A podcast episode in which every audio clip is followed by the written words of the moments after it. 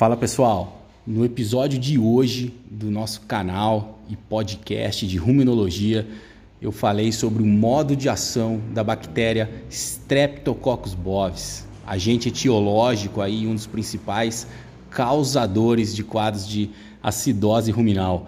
O principal mecanismo né, da, da, da Streptococcus bovis é a produção de lactato e é dessa forma que ela causa acidose ruminal. Por quê? Porque o lactato ele é um ácido forte, ou seja, ele é 10 vezes mais forte do que os ácidos graxos de cadeia curta comumente produzidos dentro do rumen, o acetato, o propionato e o butirato. Por isso que você quer evitar o acúmulo de lactato dentro do rumen, porque um lactato tem a força de 10 acetatos ou 10 propionatos ou 10 butiratos, tá OK? Da mesma forma, a Streptococcus bovis ela tá ali no tá ali no rumen de um animal em pasto, só que nesse caso com pH alto ela tem um lag time de 50 minutos. Na hora que tem muita concentração de carboidrato na dieta, a gente vai falar isso nesse episódio, o pH do rumen baixa e aí maximiza a atividade dessa bactéria e ela começa a se multiplicar mais rápido a cada 24 minutos. Só que a cada vez que ela se multiplica agora, ela faz lactato, que é um ácido forte. Espero que vocês gostem desse episódio. Se vocês gostarem desse episódio, deixe o seu comentário, comenta, faz sua pergunta lá no nosso canal do YouTube. Segue a gente no YouTube. Pode seguir também no Instagram, arroba Danilo Milen, que vai ser um prazer falar com vocês. Fiquem agora com o nosso episódio sobre Streptococcus bovis. Fala pessoal, Danilo Milen aqui e este é mais um episódio do nosso podcast canal de Ruminologia. O assunto de hoje, Streptococcus bovis, a bactéria que muitas vezes é indicada aí, né, como o maior agente etiológico, né, ou causador da acidose ruminal. Bom, para entender se é isso mesmo, né, eu coloquei aqui no YouTube um slide apenas, né, para quem está escutando no Spotify não vai ver, mas eu vou tentar narrar para vocês, tá?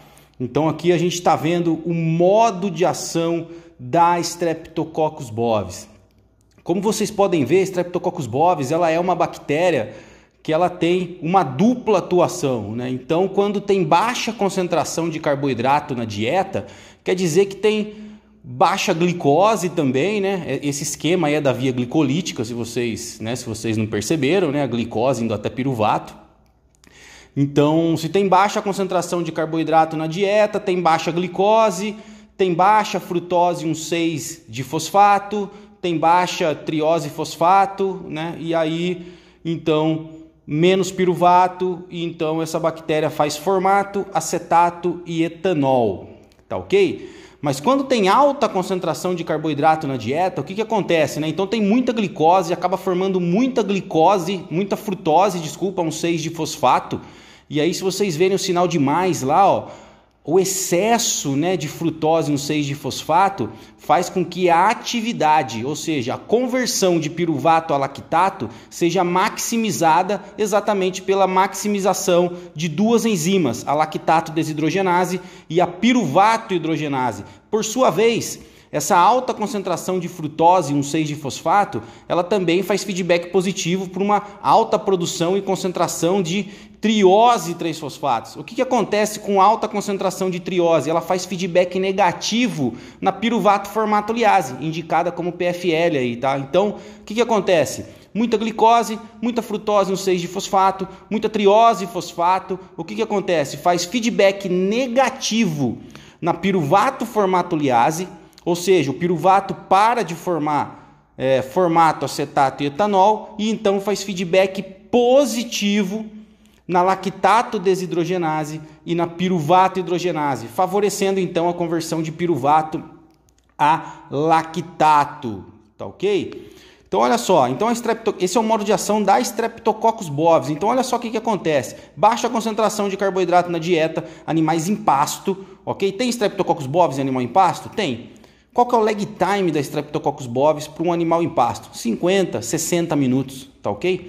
Ela tá ali com pH alto, 6,5, 6,8, ou seja, tem pouca glicose, né? ou seja, a glicose que tem no meio ruminal não é capaz, obviamente, de produzir muita frutose no 6-fosfato, nem triose fosfato, ou seja, a piruvato formatoliase não é inibida.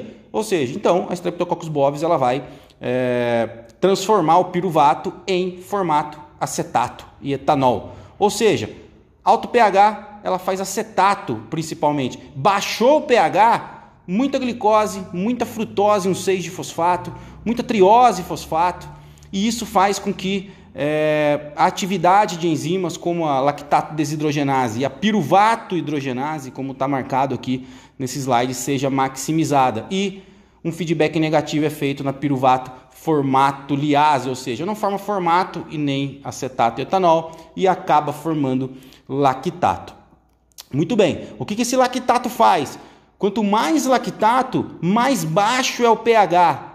E quanto mais baixo é o pH, mais ainda é maximizada a atividade da lactato desidrogenase e da piruvato hidrogenase, ou seja, mais ainda o piruvato é convertido a lactato, mais ainda a energia da dieta que vai se transformar em glicose é transformada em lactato e a situação vai ficando cada vez pior lá dentro do rumen, tá ok? Até que pode chegar num ponto que o pH caia tanto que nem a Streptococcus bovis consegue sobreviver quando, como está marcado aí no, no, no slide, né? Ó, baixo pH aqui à esquerda, né? O sinal de negativo acima faz feedback negativo na taxa de crescimento, né? E aí a taxa de crescimento da Streptococcus bovis é diminuída.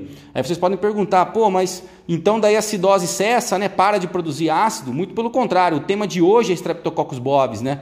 Mas a Streptococcus bovis pode morrer e aí no lugar dela surge um outro microorganismo chamado Lactobacillus, que pelo próprio nome vocês já estão supondo que ele produz muito mais lactato do que a Streptococcus bovis. Tá ok? Então, ou seja, alta concentração de carboidrato da dieta não tem jeito. Tá? Se o pH cair abaixo de 5,7, que é esse o ponto, tá ok? Se o pH for chegar abaixo de 6, já começa a Streptococcus bovis produzir lactato tá certo?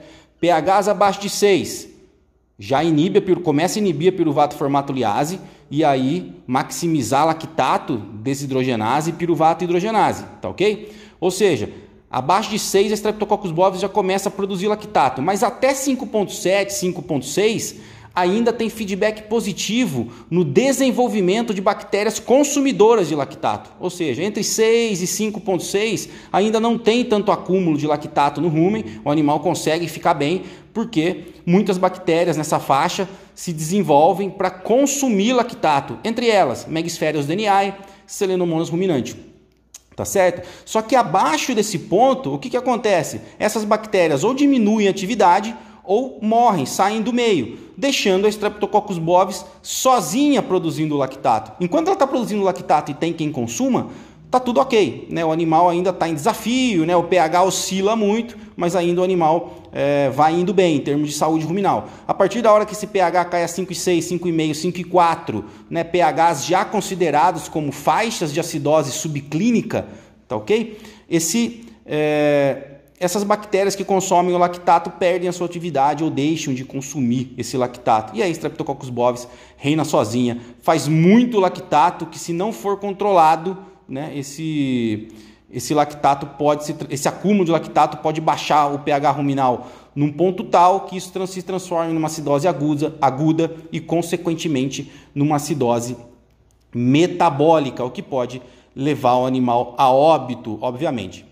É, nos dias de hoje, então, se você quiser fazer uma dieta com alta energia, que é o que a gente tem nos confinamentos, né, o, o, usualmente, é claro que você tem que ter um bom manejo para não deixar o pH cair tanto. Tá claro aqui que é o, que é o pH que manda né, no, nessa inibição da piruvato formatoliase né, e nessa maximização da lactato desidrogenase e da piruvato hidrogenase. E como que você faz isso? Você faz isso com um bom manejo, né, com bom controle nutricional e também com o uso de aditivos. Né? Tem muitos aditivos no mercado hoje, como amonesina sódica, lasalocida, salinomicina, virginamicina, que matam a Streptococcus bovis, ou seja, não deixam que a Streptococcus bovis se desenvolva e então é, a produção de lactato vai ser reduzida né, ou zerada praticamente dentro do rumen.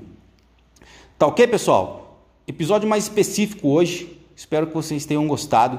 Se vocês gostaram desse episódio, se inscreve no canal, deixa o seu like, conta para seus amigos, seus colegas de trabalho, indica para sua família, que só assim a gente vai conseguir atrair mais pessoas apaixonadas pelo rumen aqui para o nosso canal. Um abraço!